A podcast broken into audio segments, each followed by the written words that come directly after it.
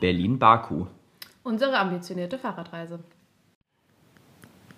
So, herzlich willkommen zur neuen Folge, zur ersten Folge aus Aserbaidschan. Yay! Unserem ähm, letzten Reiseland, was also wirklich unserer Fahrradreise liegt. So, der Rest ist dann Rückreise.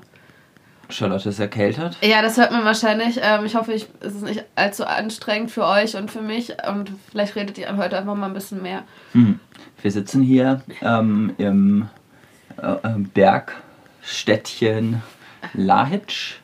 Das äh, ja, ist hier auf, ich glaube, 1200 Meter Höhe ungefähr. Das ist so ein kleiner Wanderort, wo wir hingefahren sind und wo wir jetzt insgesamt drei Nächte in einem ähm, Gasthaus verbringen. Ja, also so in einer Pension kann man, also so mit direktem Familienanschluss.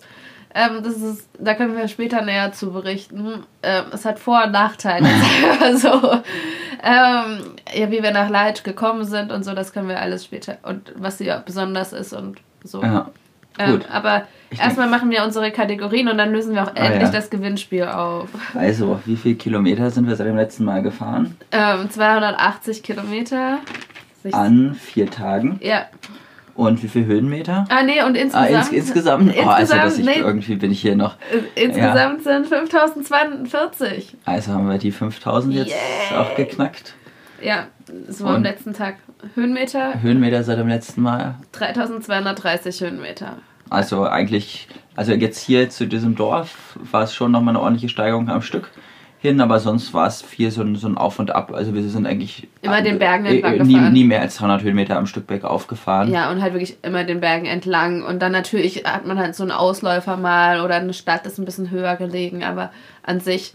Eigentlich sind immer die Städte höher gelegen. Ist, wir sind halt immer morgens aus den Städten runtergefahren. halt morgens ist jetzt, jetzt hier wird es langsam jetzt herbstlich.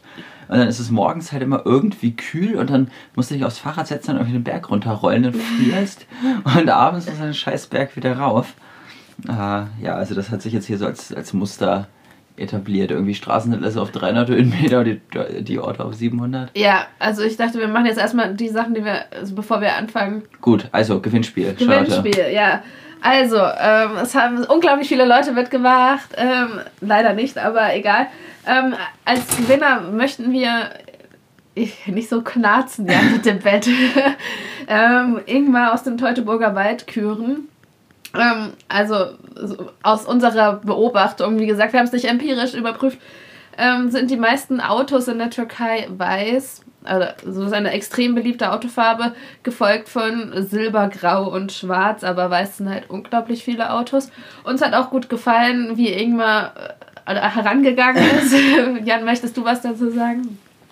Ja, der Ingmar, der hat auf, auf Google Street View geguckt. Genau, also das war eine kreative Lösung. Und Ingmar, wenn du das hörst, äh, melde dich bitte möglichst bald bei uns. Ähm, Na, also schick uns deine Adresse genau. nochmal über die ähm, an die bekannte E-Mail-Adresse wo du ja auch die Lösung hingeschickt hast und dann kriegst du auch die Postkarte. Außer es gibt in Baku keine Postkarte. Ja, da gibt es irgendwas anderes. Aber es gibt auf jeden Fall hier in Aserbaidschan deutlich mehr Postfilialen als in Georgien. Ja, in Georgien war das ein Riesenproblem. Äh, wir haben ewig lang nach einem Briefkasten gesucht, also wirklich ungelogen ewig lang. Vielleicht können wir noch mal eine interessante Sache über ähm, die Türkei beantworten. Ja, das. Achso, nee, eigentlich wollte ich jetzt kurz noch mal anfügen, weil wir jetzt über diese so. Autofarben gesprochen Ach so, wir ja. hatten über Autos auch noch mal jetzt im Vergleich hier mit Georgien und Aserbaidschan. Ja, das ist auch interessant. In Georgien fahren irgendwie so die Autos rum, die halt vor 10 bis 30 Jahren in Deutschland rumgefahren sind. Ja, die danach, das hatten wir ja schon mal erwähnt, die danach irgendwie einen Zwischenstopp in Osteuropa hatten. Aha. Also gerne irgendwie so in Polen, Tschechien oder Litauen dann irgendwie hierher gekommen. Ja, und auch also gerne mal irgendwie ohne Verkleidung vorne. Ja, so ähm, Stoßstange fehlt, teilweise fehlt auch die Motorhaube und ähm, ist auch nicht halt, umlackiert oder so. Ja. Man sieht immer noch Fliesenleger Markus Leicht. Ja, das sind jetzt die Transporter, aber es gilt halt eigentlich auch für ja. normale PKWs. Das stimmt. Hier in, ich wollte gerade sagen, hier in Russland, in Aserbaidschan, hat man halt wirklich, kommt man sich halt vor, als wäre man noch so in der Sowjetunion auf den Straßen, von den Autos her, von den Straßen glücklicherweise nicht. Äh, es fahren halt super viele so alte Ladas rum. Ja. Die, ich, ich müsste mich halt mal informieren, wann die eigentlich gebaut worden sind. Aber, aber es gibt auch neue Ladas. Es gibt auch neue Ladas, aber es gibt ja. viel mehr alte Ladas. Es sieht halt wirklich Also es, es hat schon so, so, richtig- so, so richtig Flair. Man, man würde denken, man ist ja wirklich so, das ist so Themenparkmäßig irgendwie aufgebaut. Die gibt es auch in ganz vielen bunten Farben. In Weiß ist der, glaube ich, gar nicht produziert Doch, worden. jetzt auch. Ja. Den, den 4x4 gibt es auch in weiß, habe ich auch schon. Wenn ich den 4x4, Den diese, Viva-Lader, das ist ein Lader. die, diese kleinen, ich meine die alten Laders. Das ist doch ein. Hey, der 4x4 ist doch ein moderner. Nein, der ist nicht modern. Na egal, es gibt den auch Also es gibt dieses eine Ladermodell, was hier ganz viel rumfährt. Da, da passen vier Leute rein, aber nichts in den Kofferraum. Deswegen guckt halt immer was aus dem Kofferraum Oder sie haben raus. verrückte Konstruktion, was alles auf dem Dach transportiert Ja. wird. Ähm, sehr interessant. Hat auf jeden Fall ähm, hier so ein bisschen mehr Atmosphäre als ähm, in Georgien, finde ich. Ja, aber dazu muss man sagen, also so, wenn Jan jetzt sagt, so, oh, es sind so viele Laders, ja, es sind schon deutlich mehr Laders, als jetzt irgendwie in Georgien rumgefahren sind, aber es ist vielleicht so 50-50. Es gibt auch genügend neue Autos. Ja, jedes zweite Auto ist ein alter Lader. Das ist halt schon viel. Ja, also es ist viel, aber es ist jetzt nicht so, dass jedes Auto. Nein, nein, nein, es gibt Gerade so die Autos, die mit Bakua Kennzeichen, das sind auch super viel so SUVs, richtig fett, äh, auch gerne in weiß, ähm, also wirklich auch gerne in weiß, aber ähm, ja, so das sind natürlich dann nicht unbedingt die Laders. Ähm, aber wir wollten noch was zur Türkei aufklären, bevor wir uns hier in den Autos verlieren. Genau, der Ist ja äh, egal. Ja, Henning ist, aus Halle ja wir wurden ähm, gefragt. Hat uns, äh, hat uns gefragt, dass wir ja am Anfang der, der, des, der Türkei-Reise sozusagen äh, gesagt hätten, Wikipedia wäre verboten. Und dann wir wiederum im Podcast ständig irgendwelche Wikipedia-Facts in der Türkei zitiert haben, wie, wie das denn äh, zusammenkomme. Und die Lösung ist, man muss einfach VPN benutzen, also einfach eine VPN-App installieren. Die äh, tut dann so, als wäre das Handy halt in Holland oder in Deutschland oder wo auch immer. Und dann kann man problemlos ähm, Wikipedia benutzen, über Booking.com buchen und so weiter. Also, Ja, ist halt ein bisschen aufwendiger und das Internet ist ein bisschen langsamer dadurch. Aber, Ja, aber das ist auch nur, weil wir halt irgendwie so ein billig Ja, umsonst Ding haben. ja. Du kannst es auch in schnell bekommen. Aber also das ist auch tatsächlich das, was Türken machen, wenn sie das nutzen möchten. Ja, und also es hat jetzt. Es ist halt auch kein Hexenwerk und das ist auch nicht irgendwie krass äh, kompliziert äh, Ja. zu bewerkstelligen. Also es kann im Grunde jeder Türke, der möchte, Ja. ähm, das machen. Gut. Gut, dann fangen wir mal an, wie es dann hinter Lago Dechi weiterging. Wir sind dann am nächsten Morgen, wir haben es mal wieder geschafft, irgendwie das Geld umzutauschen, beziehungsweise Jan hat dann dann noch irgendwie eine Packung Tempos gekauft Nein, und dann also war so, waren ich nur noch hatte- fünf äh, irgendwie Tetri Ich hatte übrig. einen ähm, 100 Lari-Schein. Hun- 100 Lari sind ungefähr 30 Euro. Bisschen, ja, passt Ja, schon. doch, 100 Lari 30. sind ungefähr 30 Euro. Und dann hatte ich noch so ein paar Münzen. Und dann ähm, bin ich dann mit meinen 100 Lari und den äh, Münzen zum Geldschalter gegangen. Der Kurs für die ähm, Umtausch in die aserbaidschanischen Manat war auch okay. Habe ich es umgetauscht und habe ich irgendwie 40, äh, wie hießen die da noch? Was? Die, die kleinen. Tetri. Tetri, genau. 40 Tetri wiederbekommen. Und dann war mir eingefallen, dass es bei dem Supermarkt, wo ich äh, an dem letzten, an dem Tag davor war, ähm, an der Kasse so einzelne Packungen mit Tempotaschentüchern gab. und dann äh, bin ich da hingegangen, habe mich erkundigt, was es kostet. Und eine Packung Tempotaschentücher kostete 35 Tetri, sodass ich dann also eine Packung Tempos hatte und dann noch 5 Tetri über. Und die habe ich immer noch in meinem Portemonnaie. Äh, genau, das war also eigentlich ganz gut mit dem Geldumtausch. Und dann kam recht direkt hinter Lago Dechi die Grenze. Ja, also eigentlich direkt dahinter und ähm, es war auch eigentlich nicht so spektakulär. Also wir brauchten halt einen Visum, ich weiß nicht, haben wir sicherlich schon mal erzählt. Haben wir bestimmt schon mal erzählt, das hatten wir schon seit Ewigkeiten. Das hätte man auch wesentlich später machen müssen, äh, machen können. Ähm, das ist ein E-Visum. Kann, also innerhalb von drei Tagen hat man das. Man braucht auch eigentlich sonst nichts groß. Also es ist eigentlich super einfach zu machen. Kostet halt ein bisschen was und dann druckt man das halt aus, wenn man das dann bekommen hat. Die schicken das einem per E-Mail. Und dann, was kennen die das? Also wir mussten halt, als wir da ankamen, also an der Aserba aserbaidschanischen Seite, mussten wir unsere Packtaschen alle abnehmen, durch den Scanner durchgeben. Das war so ein bisschen nervig. Vor allem, weil sie irgendwie bei Jans Lenkertasche irgendwie, ja, keine Ahnung, sie haben da irgendwie so ein bisschen, Nein, also die, ähm, die also haben das gescannt und bei meiner Lenkertasche wurde dann gefragt, die, die soll ich dann aufmachen. Da sind halt alle Elektrogeräte drin. Da hat der, ähm, der äh, ähm, Grenzbeamte da erstmal irgendwie rumgeräumt. Da habe ich ihm dann gesagt, ich könnte ihm auch helfen und zeigen, was da drin ist, weil ich jetzt auch nicht wollte, dass da alle meine Elektrogeräte durcheinander fliegen. Und dann kam halt die Frau, die an diesem Scanner war und meinte, ob ich da Medikamente drin hätte. Ja, dann ist mir irgendwie eingefallen, dass sie aus dem einen Hotel noch eine Zahnpastaprobe äh, drin hatte in meiner Lenkertasche. Habe ich die rausgeholt, Naja, äh, zwei Sachen müssten es sein, zwei. Naja, und dann wurde weitergeguckt und ähm, irgendwann stellte sich raus, dass das, ähm, was sie da gesehen hat in ihrem Scanner, waren zwei Steine, die ich in meiner Lenkertasche hatte. Halt vorne, das ist noch so eine getrennte Tasche. Und ähm, dann habe ich erklärt, die Steine wegen der gefährlichen Hunde. Das ähm, erschien den Leuten offenbar plausibel, es war alles kein Problem. Und dann sind wir eingereist. Vorher haben die noch ein bisschen an meinem Fahrrad auf ihr rumgespielt, während wir da in diesem Scanner, Scannerbereich waren. Das Gute an der Grenze war halt auch, dass die halt sehr wenig frequentiert war. Ja, also es gibt halt eigentlich nur zwei Grenzen zwischen Georgien und Aserbaidschan, was ein bisschen verwunderlich ist, weil die Grenze an sich halt ziemlich lang ist. Ähm, aber so Grenzübergänge sind es nur zwei und der eine ist halt auf der Autobahn und der ist halt sehr viel frequentierter als unserer. Der, also da muss man schon speziell langfahren wollen. Ja, dann sind wir in Aserbaidschan gewesen. Das erste, was uns da erstmal aufgefallen ist, sind erstmal, es macht halt allgemein weniger touristischen Eindruck. Ähm, umso enthusiastischer sind dann die Aserbaidschaner, insbesondere die Schulkinder. Oh ja, die äh, Schulkinder, sie das dann sind so unsere Groupies. Interessantes wie uns sehen. Also sofort ähm, wurde also richtig viel gehupt auch, deutlich mehr als überall anders bisher, würde ich sagen. Ja, so Hupen, Lichthupe, Winken, alles auf, an der- teilweise an auch alles auf einmal. Schulkinder, dann gerade die Jungen, äh, uns übrigens in Schuluniform, alles hier richtig Ja. schön, richtig, richtig schick. Ähm, ein Hello rufen sie gerne. In Georgien wurde auch schon Hello gerufen. Ich frage mich auch wirklich, woher das kommt mit diesem Hello. Das sehen also wirklich alle Jüngeren. Das ist doch voll gut. Also so, äh, also du würdest ja auch irgendwie Hallo rufen. Ja, aber nicht Hello. Ja, aber das, also Wir- sie wir hatten ja die halt- Diskussion Na, schon stark. Aber sie, sie wissen halt irgendwie ein Wort auf Englisch und dann rufen sie das. Ja. doch voll gut. Und was sie noch wissen, ist ähm, My Name is. Oder How are you, fragen sie auch. Ja, aber oft rufen sie dann My Name is und dann gibt es aber keinen Namen. dann rufen sie nur My Name is und dann kichern sie auch alle so ein bisschen. Ja, dann hatten wir auch mal so zwei Jungs, also sind eigentlich schon, die Frecheren sind schon eher die Jungs. Ähm, und äh, vor allem die auf dem Fahrrad sind eigentlich auch nur Jungs. Ich habe kein einziges Mädchen auf dem Fahrrad gesehen. Ähm, und dann sind auch so zwei Jungs uns hinterhergefallen und haben halt auch die ganze Zeit irgendwie Hello, my name is gerufen und dann gekichert. Und die sind bestimmt irgendwie so fünf Kilometer Ja, das war ein bisschen nervig. hinter uns hergefahren. Oder halt immer wieder überholt und dann wieder haben sie irgendwie gewartet, aber dann, also war es dann auch irgendwann Schluss damit.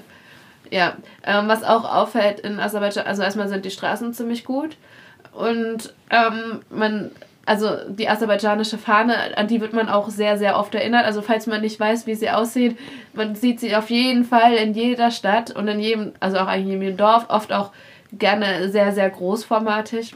Gleiches gilt für den ehemaligen Präsidenten, der der Vater vom aktuellen Präsidenten ist, der äh, Heydar Aliyev, quasi Staatsgründer hier, Ja, mehr also- oder weniger. Ja, so mehr oder weniger der erste Präsident nach, der, ähm, nach dem Zerfall der Ja, Sowjetunion. Von dem gibt es auch so ein ähm, Porträt, was so als Plakat, ist immer das gleiche Bild, Ja. was als Plakat eigentlich in jedem Ort auch irgendwo hängt. Ja, es ist, ist da schon ziemlich alt. Ähm, und es gibt auch eigentlich in jeder größeren Ortschaft einen Park, der nach ihm benannt ist. Oder noch so ein Center irgendwie, Ja, was auch also immer das irgend- dann ist. es ist auf jeden Fall ähm, diesen Hader Aliyev, den Namen begegnet man ziemlich oft und ab und zu halt auch dem von seiner Frau, also der Mutter des jetzigen Präsidenten, die eine berühmte Augenärztin gewesen ist. Aber Wissenschaftlerin auch in der Sowjetunion. Ja. Also das fällt auf jeden Fall auf, dass es uns so in, der, in dem Ausmaß auch nicht in der Türkei mit Atatürk begegnet. Das ist hier schon nochmal stärker. Ja, und vor allem ist, ist der Atatürk-Verein halt viel mehr so eine historische Figur, der Ja. halt vor über 100 Jahren und dieser Hader Aliyev war halt vor 20 Jahren. ja, also es ist noch nicht lange her. Ähm, wie gesagt, das fällt auf und na, es gibt gewisse Themen, über die man hier besser nicht redet. Ähm, ja, wir sind dann angekommen. Das war eigentlich, wir hatten dann einen sehr entspannten Tag und es war auch irgendwie nett, da so langsam anzukommen. Ich Ähm, war auch immer noch irgendwie ein bisschen sch sch schwächer.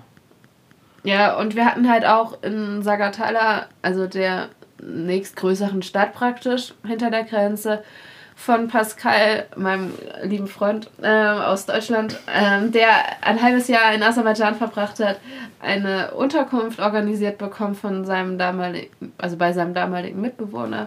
Und da waren wir dann abends und das war eigentlich auch ziemlich nett. Und deswegen mussten, mussten wir uns halt auch nicht stressen. Ja, weil das waren halt eh 45 Kilometer und da waren wir halt eingeladen und da, Ja, also es, es war sehr da nett. haben wir Man- dann noch ähm, zum ersten Mal einen Aserbaidschan-Tee getrunken. Das, Ah ja, also stimmt. insgesamt muss man halt schon sagen, dass Stimmt. ein Aserbaidschan oder dass uns es halt schon, es ist so in unserer Wahrnehmung wie die Türkei, aber halt ein paar Sachen sind natürlich anders. Ja, ein Oder paar dass nicht die, so die Ladas herumfahren. aber es ist schon mehr wie die Türkei als zum Beispiel wie Georgien. Ja, also das auf jeden Fall. Es gibt, also die Sprachen sind sich ziemlich ähnlich. Ähm, also fängt ja schon mal damit an, dass Aserbaidschanisch auch mit lateinischen Buchstaben geschrieben wird, aber das war nicht immer so. Es war auch mal mit Arabisch und auch mal mit kyrillischen Schriftzeichen. Ähm, also nur man kann das alles ohne längere Entzifferungsmomente wunderbar lesen. Und dann ähm, sind halt viele Wörter auch ähnlich. Und meine, wir waren einen Monat in der Türkei, wir haben da so ein paar Brocken gelernt. Man freut sich dann, dass man da Sachen wiedererkennen kann. Ähm, auch wenn man jetzt nicht unbedingt auf Türkisch eigentlich zurückgreifen muss.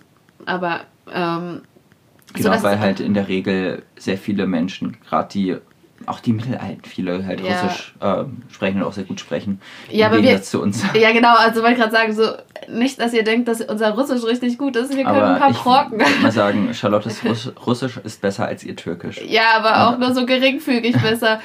Und ähm, das Problem ist halt auch, dass halt hier die Leute das dann auch nicht gewohnt sind. Also so in der Türkei waren sie halt wirklich so, okay, so ja, sie können, also so, ich kann ja selber keine Fremdsprache, es ist ja voll gut, dass sie dann halt so ein bisschen was auf Türkisch kann. Aber hier ist es halt so, so ja, so Russisch ist für mich eine Fremdsprache, für sie eine Re- Fremdsprache, so dann sollte sie es auch mal ein bisschen besser können. So habe ich ein bisschen das Gefühl. Ähm, ja, manche Gespräche sind dadurch halt so ein bisschen eingeschränkter, aber ist nicht so weiter. Also, Aber man kann sich immerhin, man kann so immer so diese Basisverständigung Ja. ganz gut durchführen auf Russisch, muss Ja. man auch mal sagen. Also auf jeden Fall, wir dann Chai eben in Sagatala, Ja, weil wir waren ja früh da. Und die Darreichungsform, also sozusagen Gemeinsamkeit zwischen Türkei und Aserbaidschan. Man trinkt Chai, man Ja, trinkt und- viel Chai. Und ähm, es gibt auch, sowohl in beiden Ländern sind halt so diese Teehäuser eigentlich ausschließlich dem männlichen Sch- Geschlecht reserviert. Kann man schon sagen. Also da war in Sagatala saß keine einzige Frau außer mir. Auch in, in der Türkei gab es so Teehäuser, wo auch überhaupt keine Frau saß. Naja, auf jeden Fall, ähm, also das war die Gemeinsamkeit. Unterschied ist die Darreichungsform. Während man in der Türkei eigentlich immer so ein kleines Glas bekommen hat, wenn man Tee bestellt hat, Ja. ähm, kriegt man hier in Aserbaidschan, zumindest wie es bisher, immer so ein kleines Kännchen, wo ungefähr 10 Gläser drin sind. äh, dafür ist der Tee ein bisschen schwächer, würde ich sagen, grundsätzlich. Und es wird ähm, immer mit so Zitrone gereicht, so kleine Zitronenscheibchen, die man da reintun kann. Zucker gibt es auch dazu. Und äh, eigentlich gibt es immer so eine Dose mit so Zuckerstückchen oben drauf. So drei bis fünf so kleine Bonbons. Manchmal Ja. gibt es noch eine Süßigkeit dazu. Genau. Einmal haben wir zum Beispiel so ein geschnittenes Twix bekommen. Das war aber eine besondere Einladung. Ähm, ja, also das ist schon irgendwie ein bisschen, kommt einem vertraut vor, aber wie gesagt, ist doch anders. Ähm, ja, es gibt so ein paar Eigenheiten, die wir vorher noch nicht gesehen haben. Auch so zum Beispiel ähm, gibt es, es ist wohl sehr, sehr, sehr beliebt, ähm, ja, so Fake-Burgen zu bauen. Also so, es soll dann irgendwie so aussehen wie so eine Ritterburg, aber es ist natürlich keine. Und dann ist es halt irgendwie manchmal halt so ein Türmchen am Wegrand, wo irgendwie steht, ähm, keine Ahnung, hier ist, fängt der Rayon so und so an. Äh, manchmal ist, also sie haben auch eine sehr, sehr große Vorliebe für Mauern. Ähm, also so um Grundstücke herum. Das kann man natürlich auch wunderbar kombinieren. Ihr könnt es euch vorstellen, wie das dann aussieht mit so irgendwelchen Burgmauern. Manchmal, also durch manche Ortschaften, na, kann, ihr könnt euch das vorstellen, so wenn da halt alles nur mit Mauern ist, so ist es nicht besonders einladend. Nicht, nicht immer besonders einladend. Und ähm, was auch eine große Vorliebe ist, ist, sind Blümchen, also so gerne auf Tischdecken, ähm, Bettbezügen, Vorhängen, eigentlich überall, wo man sich irgendwie Blümchen vorstellen kann. Blümchenmuster sind auch, habe ich in diesem, also so oft, so viel haben wir das vorher auch nicht gesehen. Wiederum eine Gemeinsamkeit mit Georgiens ist, es gibt trotzdem noch Kühe auf der Straße. Oh ja, Wobei es hier die Kühe auch häufiger einfach mal neben der Straße sind, nicht direkt auf der Straße. Gibt es aber auch auf der Straße, ergänzt durch Pferde. Das gab es in Georgien noch nicht. Also auch Haben wir einfach so gesehen. frei rumlaufende Pferde, die halt auch so ein bisschen auf der Straße rumgaloppieren. Truthähne und sowas haben wir jetzt auch zum ersten Mal Truthähne gesehen. gibt es hier auch neben den normalen Hühnchen. Und heute, aber da können wir noch ähm, dann genauer zu kommen, äh, haben wir Kamele auf der Straße gesehen. Ja, das, aber die waren nicht alleine, das war eine größere Gruppe an Tieren. aber das werden wir vielleicht später näher erklären, was da war mit diesen Kamelen. Ähm, ja, also, also, waren wir in Sagatala, haben da bei Nuro und seiner Familie im Wohnzimmer übernachtet. Das war alles sehr nett. Wir haben Abendessen und Frühstück bekommen. ja, man konnte sich auch gut mit Nuro unterhalten. Genau, der ähm, spricht ganz gut Englisch. Ja. Also überhaupt muss man sagen, wird hier in Aserbaidschan auch als Unterschied zur Türkei wesentlich mehr Fremdsprachen gesprochen. Also so, wie gesagt, die meisten sprechen Russisch, sehr gut Russisch. Ähm, und auch, es wird auch viel mehr Englisch gesprochen. Also es ist nicht so, dass jeder Englisch kann, aber es ist halt, so in der Türkei war man so, wow, krass, du kannst Englisch, so, wow, wow, wow, ähm, wir markieren uns den Tag im Kalender. Und hier kommt das halt wirklich häufiger mal vor. Ja, zum Beispiel der Typ, wo wir halt in einem Gasthaus übernachten, ähm, spricht auch so ganz gut Englisch, also auch nicht so richtig gut. Ja, aber so man kann sich mit ihm ja. verständigen, auf jeden Fall deutlich besser als man Verständigen Russisch auf jeden Fall, so bei den Unterhaltungen ist dann, ja, hakt es dann manchmal. Ja. Ähm, aber es ist halt schon eigentlich sehr gut. Ja, so, also gibt es noch was über Sagatala zu festzuhalten? Nee, also man kann da vielleicht was zur Landschaft so allgemein sagen, das passt auch zum nächsten Tag. Also wir sind halt vor allem, wie gesagt, an dieser, äh, an diesen Bergen entlang gefahren. Man überquert auch viele Flüsse. Also ich frage, also falls jemand von euch mal hier im Frühling gewesen ist, ich würde sehr gerne Fotos von diesen Flüssen sehen. Das sind jetzt halt also riesige Flussbetten, riesig, alles voll mit Geröll und Steinen und halt so ein winziges Rinnsal, wenn überhaupt noch irgendwas ist, fließt da. Und das sind halt richtig viele und ja, man fragt sich, also muss halt wirklich dann irgendwie zur Schneeschmelze hier richtig was abgehen, aber so jetzt sieht das teilweise ein bisschen kümmerlich aus. Man kann da halt, hier ist ein Riesenfluss und Runde kann man durchgehen. Ja, ähm, also auch gerade hier in Lahic ist das auch wieder viel. Ähm, das ist eigentlich ziemlich interessant und ja, dann auf, am nächsten Tag, da zwischen Sagatala und Sheki, wurden wir gleich zweimal zum Tee eingeladen. Das war eigentlich sehr nett. Ähm, einmal haben wir halt, oder kamen wir an so einer Wasserstelle vorbei. Es kommt, ist halt auch wie in den Ländern davor, dass man halt Wasser irgendwie von draußen, also so von also einer Art Brunnen irgendwie nehmen kann. Und ist aber ziemlich groß da. Und wir haben auch andere Leute gesehen, die da ihre Kanister voll gemacht haben. Und dann haben wir da uns halt auch, also haben wir auch unsere Flaschen aufgefüllt. Und wir hatten auch schon mit dem einen Mann so ein bisschen gesprochen und wollten da gerade irgendwie picknicken. Dann kam ein anderer Mann, der hat uns dann auch angesprochen, auch auf Russisch.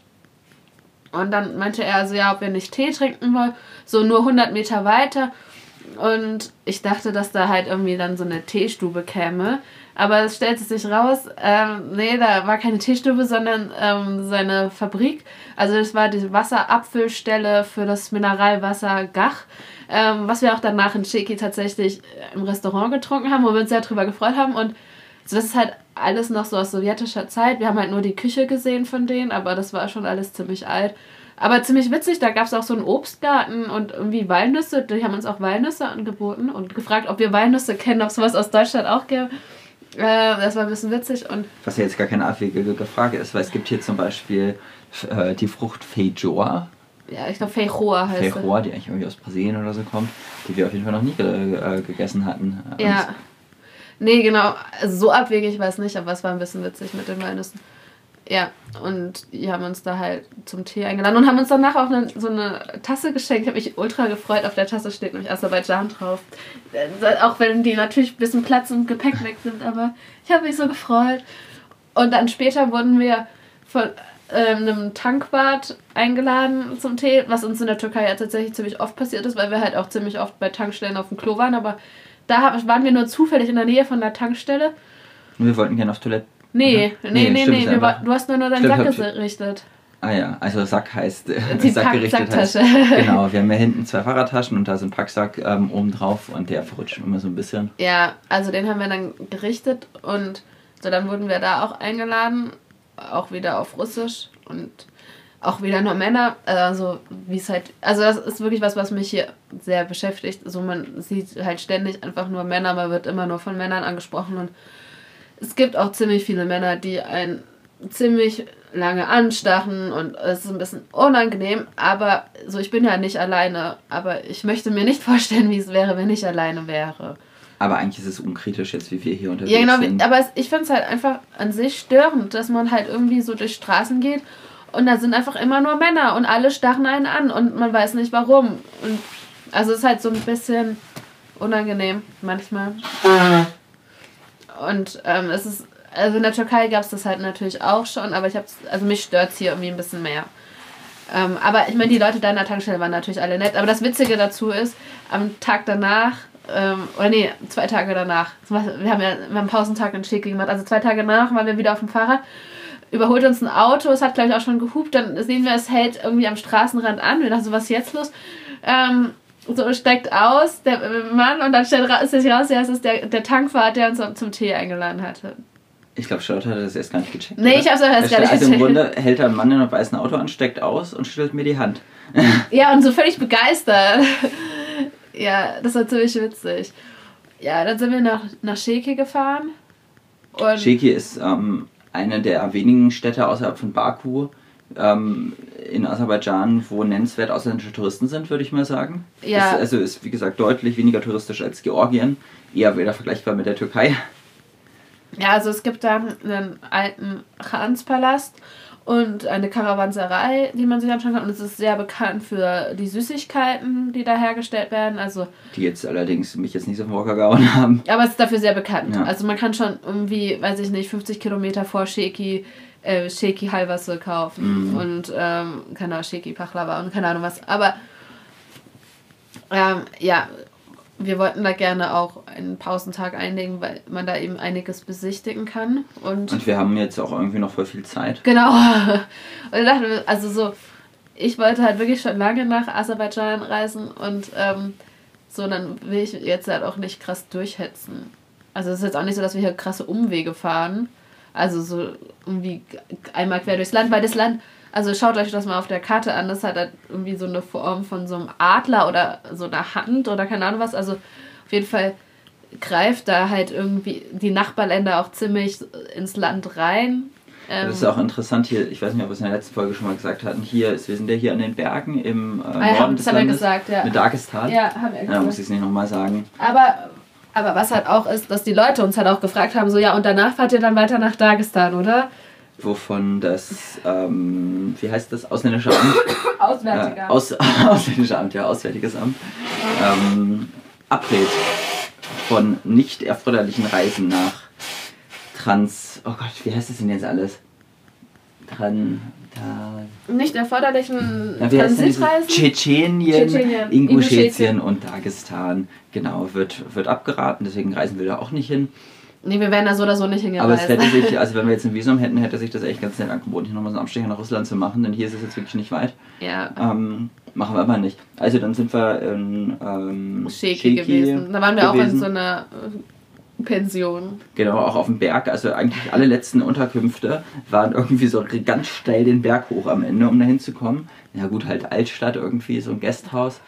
Ähm, das war ja, war nett da eigentlich. Die bis, bis, bis zum letzten Morgen, wo es dann plötzlich oh, voll wurde ja. und es gab nur ein, ein Badezimmer und dann wurde so ein bisschen, ist das ein bisschen der Stress ausgebrochen, weil die Chinesen auch alle unbedingt ins Bad wollten. Weil die Chinesin auch irgendwie eine halbe Stunde im Bad war.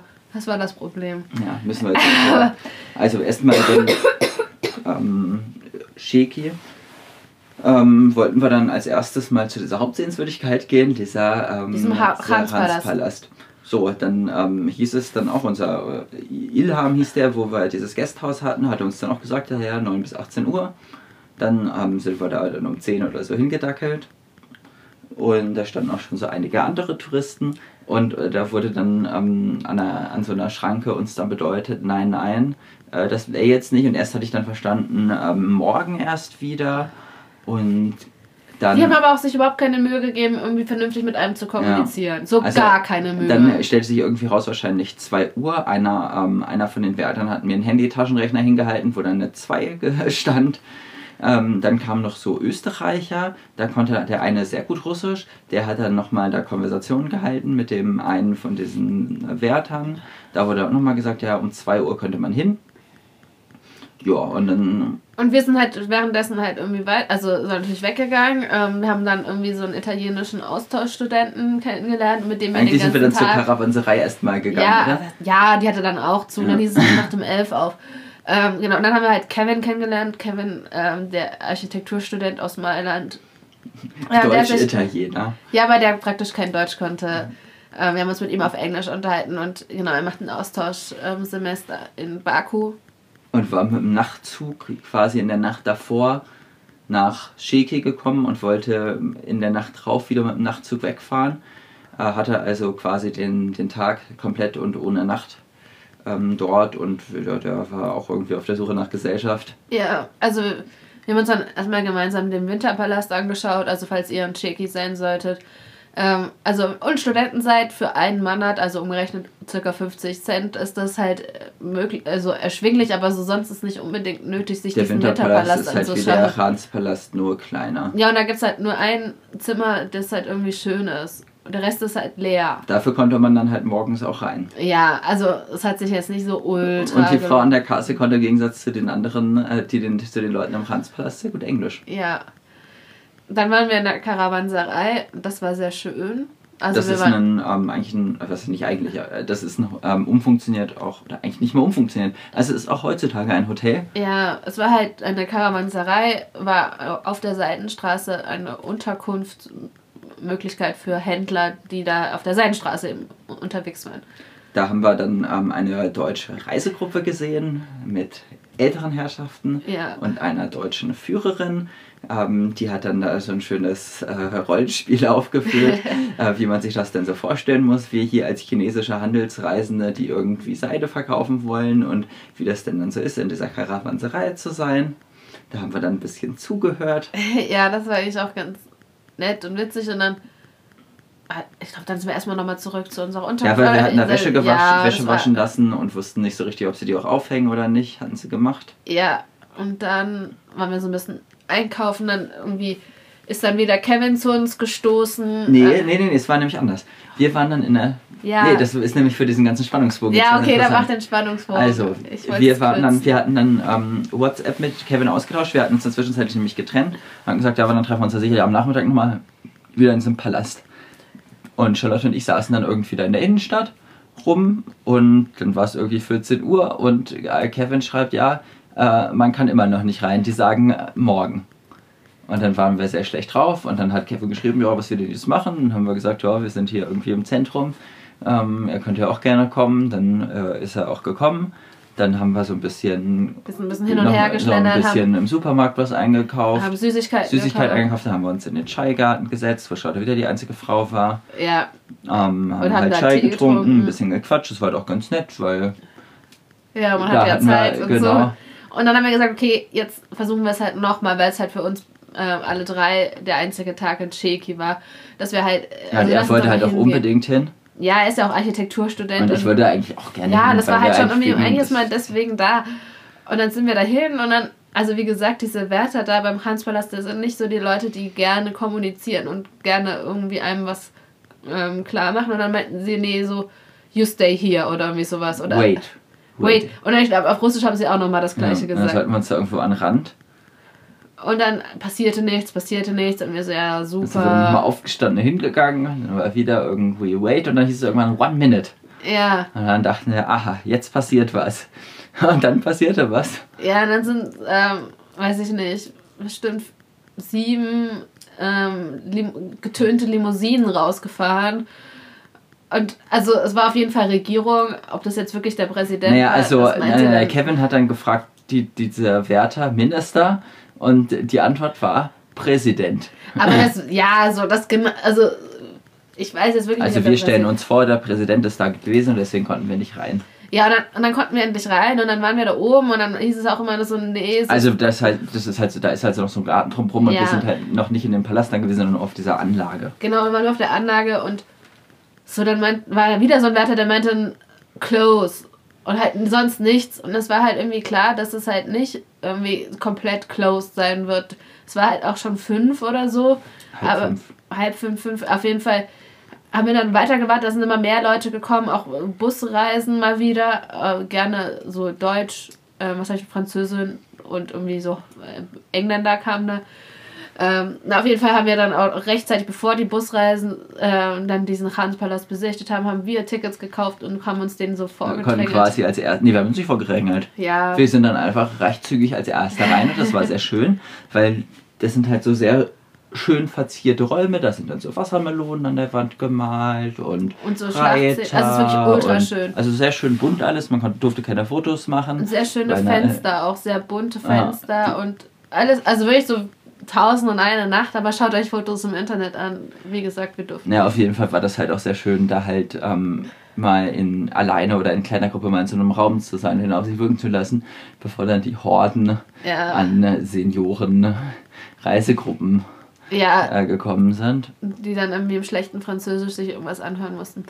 Ähm, ja, und Da haben wir uns dann sehr gefreut, dass wir drin ja, waren. es war halt wirklich, es war total schön. Also es hat so, es war wirklich richtig, richtig schön. Und dann war, haben wir noch zusammen mit Kevin gegessen und dann haben wir uns auch von ihm verabschiedet. Wollen wir nochmal was über das Essen sagen? Ja, Also wir waren ähm, zweimal dann in Sheki im gleichen Restaurant, im Restaurant Gagarin.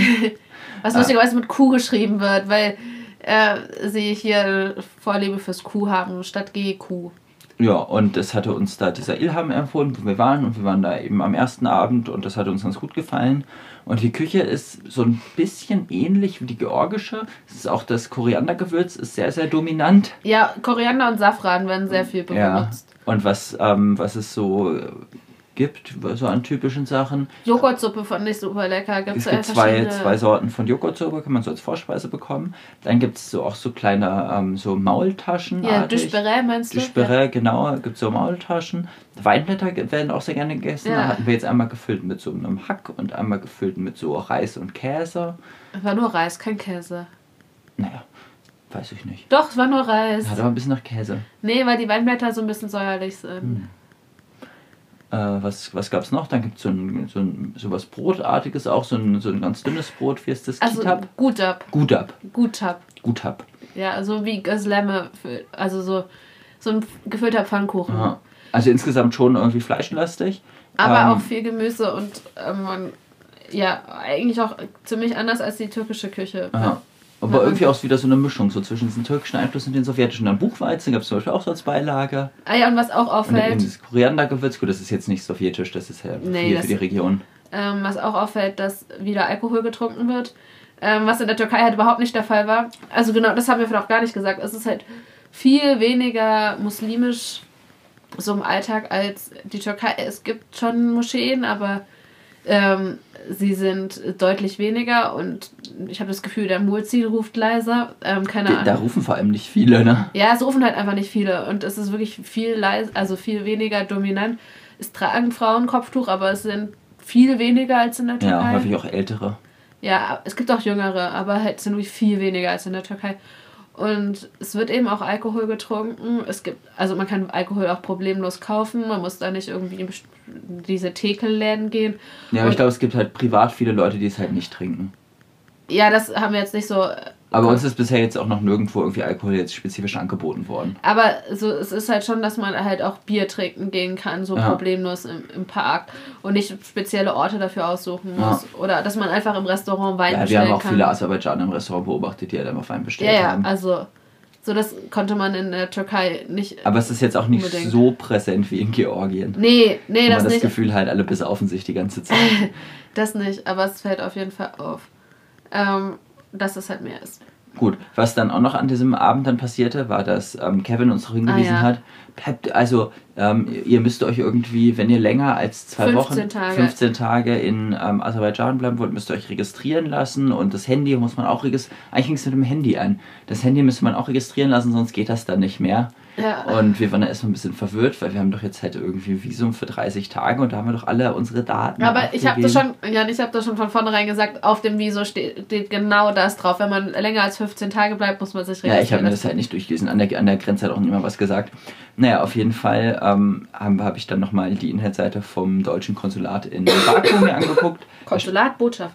da stand Konsulat. Ach so, na egal. Ähm, da stand es halt auch, dass man das äh, machen sollte. Und ähm, innerhalb der ersten drei Tage, wenn man da ist. Und dass der Gastgeber dann dafür verantwortlich ist, wo man dann da ähm, übernachtet oder das Hotel oder wie auch immer einen unterstützt. Bei uns jetzt natürlich die Sondersituation. A, sind wir ja nur am Rumreisen und äh, B, wissen wir auch gar nicht, wie lange wir bleiben. Aber dann hatten wir gedacht, das wäre irgendwie ganz gut, wenn man sich da vielleicht drum kümmert, weil dann sind wir halt frei, so lange zu bleiben, wie wir wollen. Und dann haben wir da den Ilham in dem Gasthaus, oder beziehungsweise seine Frau konnte halt ähm, besser Englisch. Er Ähm, konnte kein Englisch, er, er konnte halt so Russisch. einzelne Wörter.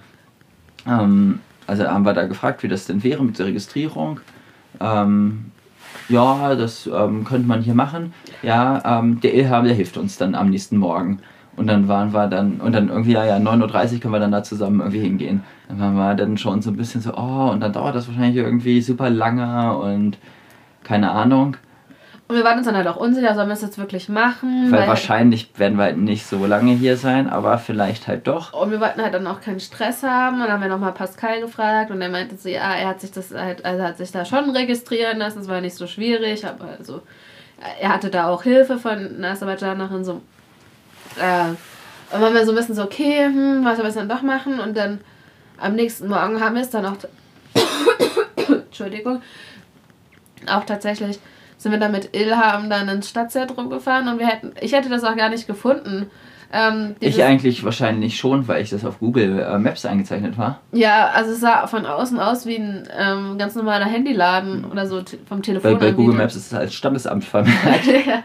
Aber ja, es ist so ein Handyladen, wo halt dann nochmal so ein Mann mit so einem Computer drin sitzt. Ja, und das ging dann eigentlich ziemlich flott. Er hat dann irgendwie unsere Pässe kopiert und den von Ilham kopiert. Und wir mussten sechs Manat bezahlen, das sind ungefähr drei Euro zusammen. Das fanden wir noch einigermaßen okay. Ja, und jetzt sind wir registriert auf Ilhams Namen äh, und seine Adresse. Und wir haben halt äh, aber auch kein, nicht, keine Bestätigung oder irgendwas bekommen, haben wir dann nachgefragt und meinten, nee, nee, nee, das wäre alles im Computer. Und dann meinte der Ilham noch, naja, wenn es irgendwelche Probleme gibt, sollen wir ihn einfach mal anrufen, ja. dann äh, wird es schon passen. Ja. Ähm, wir sind dann auch weitergefahren. Was war an dem Tag irgendwie was Besonderes? Ich schau mal. Wir haben irgendwie Äpfel geschenkt bekommen, das weiß ich noch, von irgendeinem so Mann an der Straße. Das war nett, aber.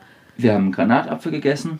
Ja. Hier gibt es Granatäpfel von den Bäumen. Ich wollte unbedingt einen frischen Granatapfel vom Baum pflücken, aber irgendwie sind die am Baum alle nicht reif. Dann haben wir uns einen gekauft und ein bisschen rumgesaut in der Mittagspause. Ja.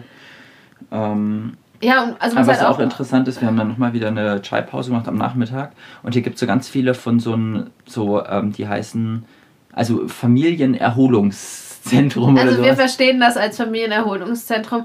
Ähm, Familie verstehen wir, Zentrum verstehen wir, das andere Wort verstehen wir nicht. Istriat oder so. Ja, irgendwie so Istirahat oder so heißt das.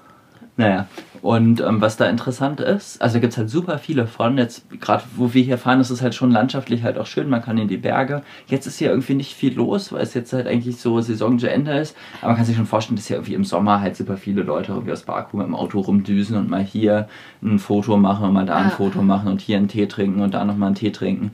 Ähm, auf jeden Fall ist es da halt, sind es halt sehr große Anlagen oft und es wird hier sehr großer Wert auch mal auf so Privatsphäre gelegt. Also es gibt so kleine Hütten immer, dass man sich halt, wenn man. Ja, so kleine hingeht, Bungalows teilweise. Teilweise ist halt wirklich nur so ein Unterstand. Also da ist dann ein Tisch und da ist so ein Dach drüber dann ja. praktisch. Und also es ist nicht einer, wo, sondern es sind halt ganz viele. Ja, und es ist, also so, in Deutschland würde man ja einfach irgendwie Tische und Stühle überall so verteilen und so, also so, dass man da flexibel hin und her schieben kann.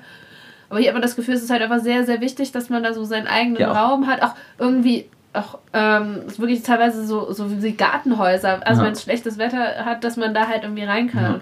Und wir finden das natürlich gar nicht ganz so gut, weil wir am liebsten die Leute beobachten. Ja, und dann wollen wir nicht so mega abseits von irgendwelchen Leuten sitzen, aber ähm, also so für andere Fahrradreisende, ähm, also wir haben es noch nicht gemacht, aber wir haben uns gedacht, dass es eigentlich sehr leicht sein sollte, gerade wenn sie da so viel Platz zwischen den einzelnen ähm, Tischen lassen, dass man dazwischen auch irgendwie sein Zelt aufbauen könnte. Ja, die nächste Etappe war dann halt eben von, also an dem Tag von Sheki nach Gäbele. Was G dem Fußballfan bekannt sein soll. Also Gäbele ist halt irgendwie so ein Skiort und ähm, hat 13.000 Einwohner und hat einen Fußballverein, der irgendwie schon öfter mal Europa League gespielt hat. Wenn man Gäbele googelt, also es wird mit Q auch geschrieben, Q-Ä, B-Ä, L-Ä, aber das Ä ist eigentlich auch wieder so, so ein spezial e, aserbaidschanischer ja. Buchstabe, genau, so ein äh, gespiegeltes E. Ähm, genau, wenn man, wenn man diese Stadt googelt, dann äh, findet man raus, äh, auch so ziemlich als erstes, dass sie halt mal gegen Mainz äh, in der Europa League verloren haben, mal gegen Dortmund.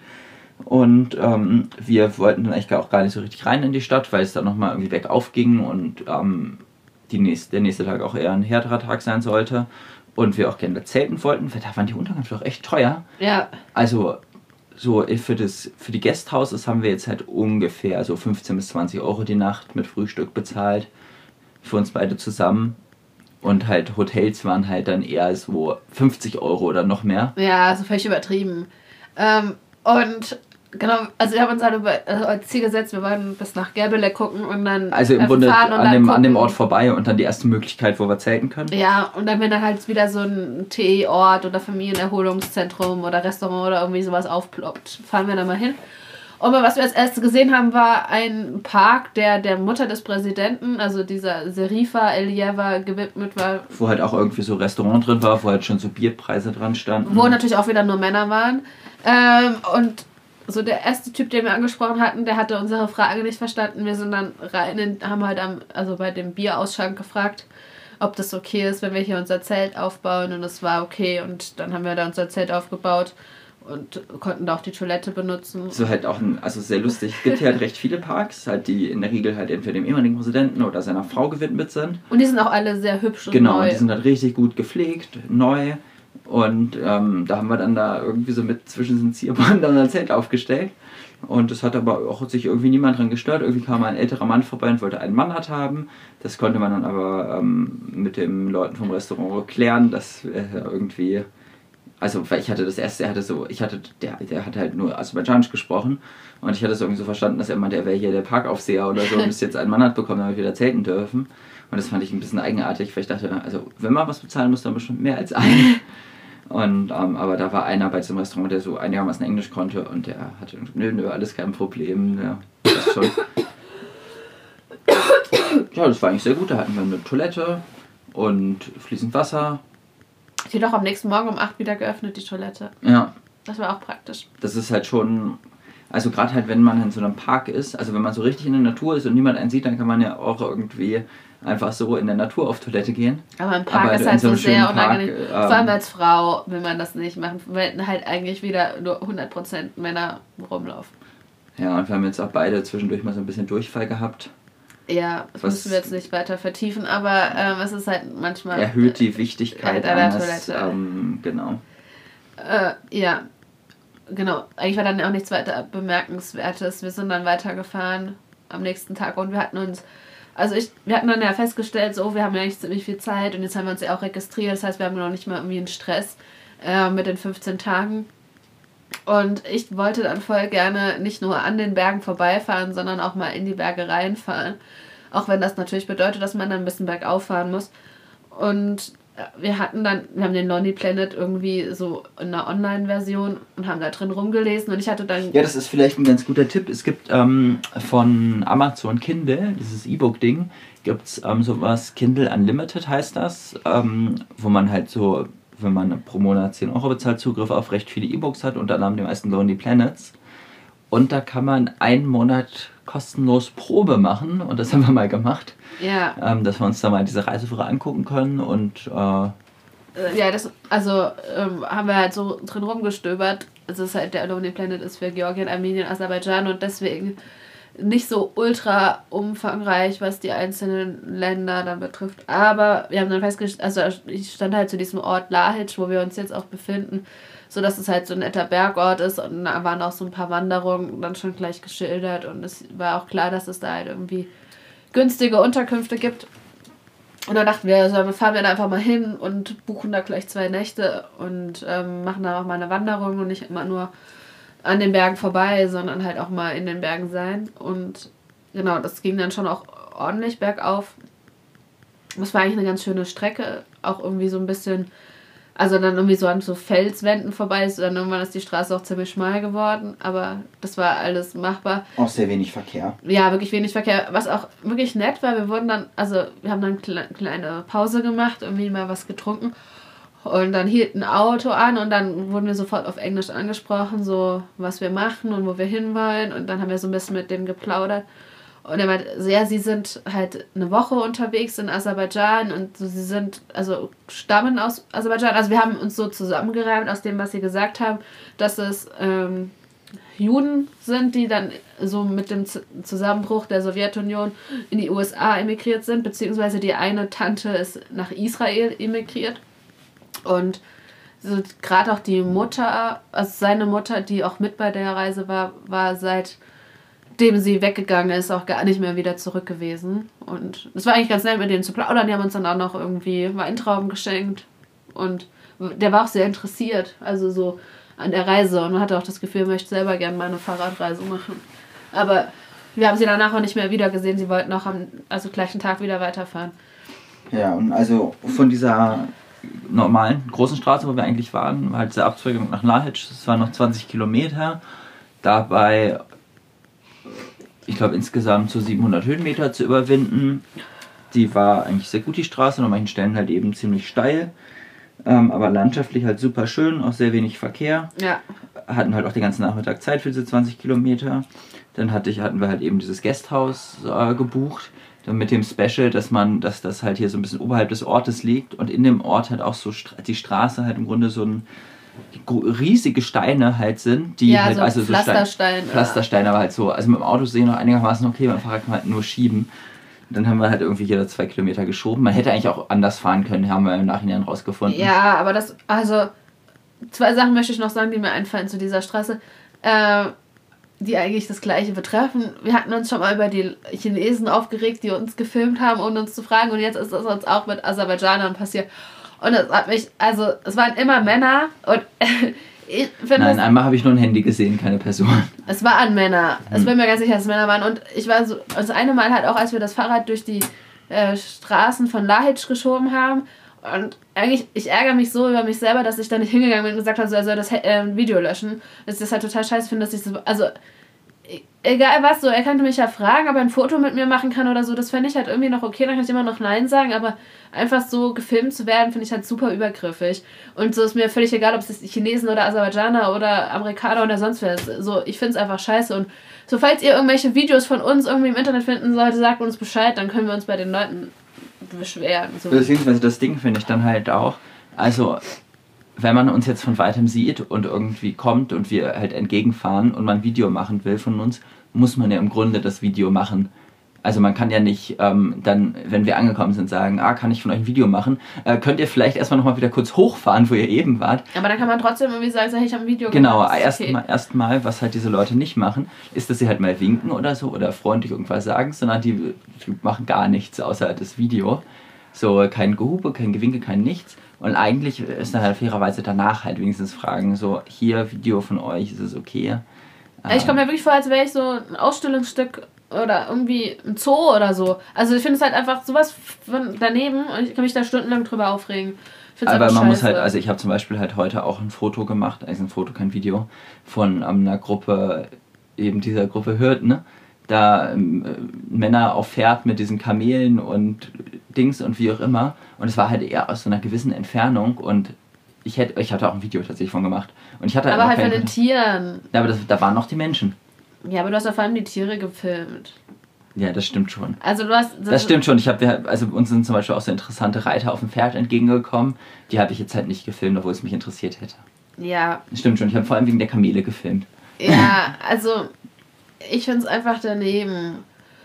Ja, so viel dazu. Ähm, genau, ja, wir mussten halt auch Gasthaus. ja, es ging natürlich auch wieder super schnell nach oben, das haben wir ja schon gesagt. Und ähm, es ist, eigentlich ist es ziemlich nett. Also es ist halt hier so ein normales Haus und unsere ähm, Wirte, ähm, also man hat eigentlich nur mit dem Mann, dem Dadasch, Kontakt. Ähm, die Frau ist ein bisschen mürrisch, grimmig. Das ist halt zum Beispiel ein kleines Minus hier.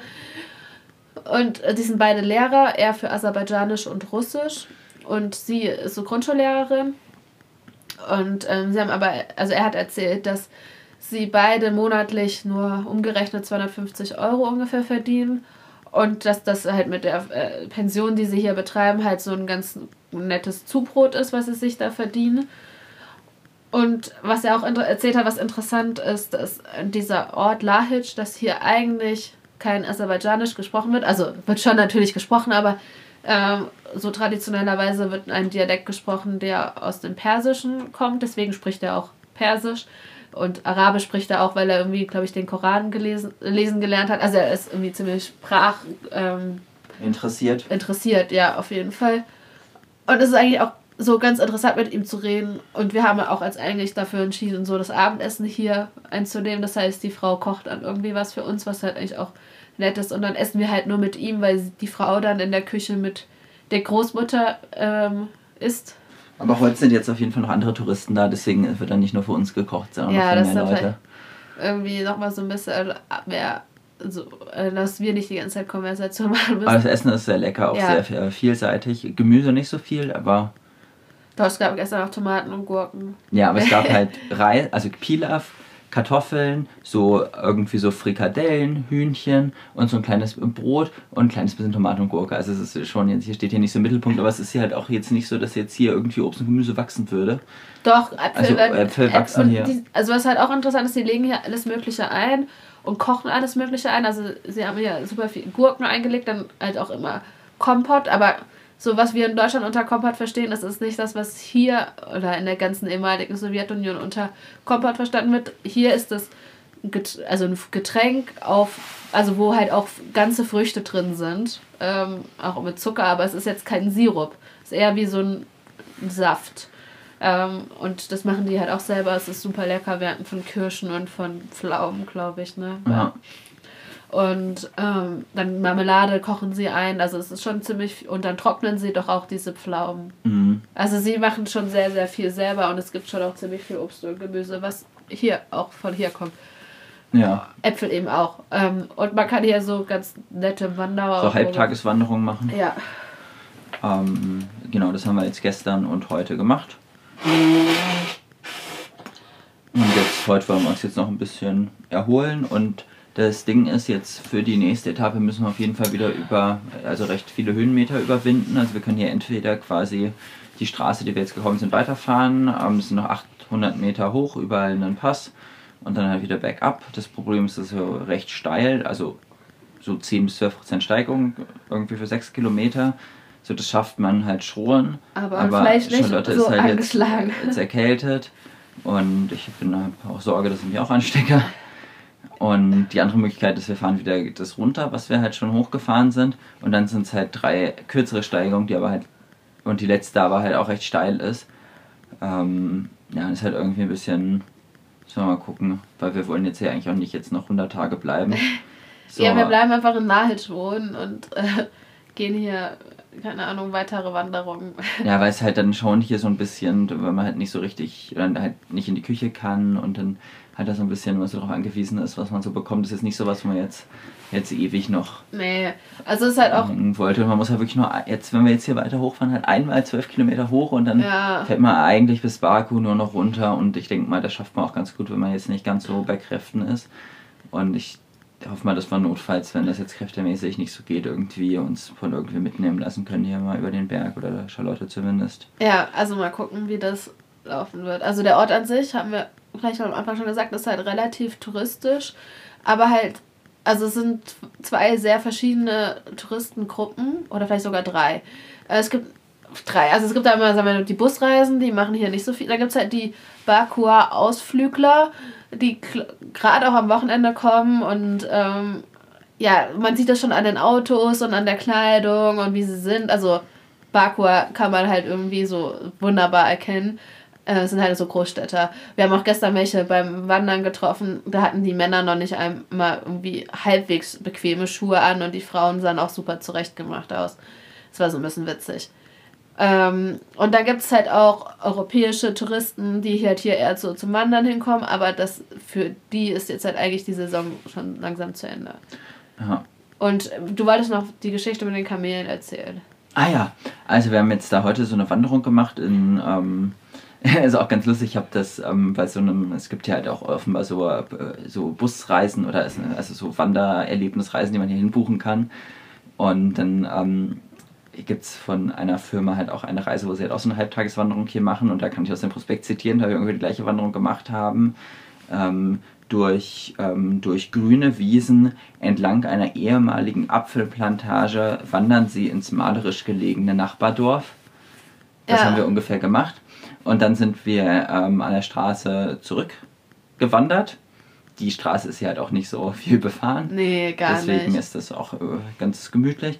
Und auf jeden Fall hatten wir von, also dieses Dorf war ein bisschen höher gelegen als die Straße schon gesehen. Irgendwie sind da erst ganz viele Schafe gewesen und dann ganz viele Kühe. Und da waren noch so andere Tiere. Und dann meinte, das sieht aus wie ein Kamel. Und dann habe ich gesagt, ja, du hast recht, sieht aus wie ein Kamel. Wobei, ich muss auch mal gucken, gerade Kamel und Dromedar Unterschied. Also so was mit Ja, und dann sind ist. wir sind da ein bisschen schneller als die gewesen. Wir sind dann da auch in die Nähe gekommen. Da haben wir dann auch erkannt, ah, das sind da irgendwie Kamele. Und dann das Beste, was dann noch passiert ist, dann ähm, kam plötzlich von hinten so ein, ähm, so, eine, so ein anderer Kuh. Oder Ja, Kamele waren es, Nee, keine ja Dromedare. kam dann eine andere Kuh, ähm, dann irgendwie hinter uns gelaufen. Also sonst gehen die Kühe hier immer ganz gemütlich. Aber die, war, die hatte so, ähm, so laut gemut und kam da runter galoppiert, eigentlich die Straße. Es war ein, St- du hast schon gesagt, dass es ein Stier war und keine Kuh. Für mich sind das alles Kühe. Ja, egal. Auf jeden Fall hatten wir dann ähm, vermutet, dass die halt dachte, sie, oder dass die halt vergessen worden ist, diese Kuh. und ähm, da gerne Anschluss gewinnen wollte. Naja, und dann haben wir das dann beobachtet und dann diese Kuh da wirklich schneller an uns vorbei und fast bis zur Herde. Und da waren halt an dieser Herde waren halt ein paar äh, Herren, Herren zu Pferd. Ja. Und diese Herren zu Pferd laufen dann auf die Kuh zu. Ich denke so, was soll das denn so? Die Kuh ist und, und irgendwie rufen und dann irgendwie noch mit einer Peitsche. Und ich denke, was soll das denn? So, diese Kuh ist doch, äh, also die ist doch, kommt doch da jetzt schon. So, Ja. das macht doch überhaupt keinen Sinn. Und dann die Kuh ist dann auch ganz panisch dann irgendwie nach links und nach rechts und dann irgendwie gegen so einen Zaun noch gelaufen. Und ich hatte auch ein bisschen Sorge, dass diese Kuh irgendwie nochmal in unsere Richtung läuft, noch ein bisschen unkontrolliert. Ähm, naja, auf jeden Fall hat sich dann uns irgendwie rausgestellt, dass diese Kuh offenbar halt nicht zu dieser Gruppe gehört hat Ja, und die wurde immer weggetrieben. und dass die halt da auch nicht mitlaufen sollte. Ja, Ähm, einfach weil die halt wahrscheinlich wem anders gehört. ja. Mysteriös auf jeden Fall. Wir wissen nicht, wo sie hingehört. Aber Ja, aber die ist dann auf jeden Fall nicht weiter mit der Gruppe gelaufen, sondern da irgendwie in so einen Garten rein. ja.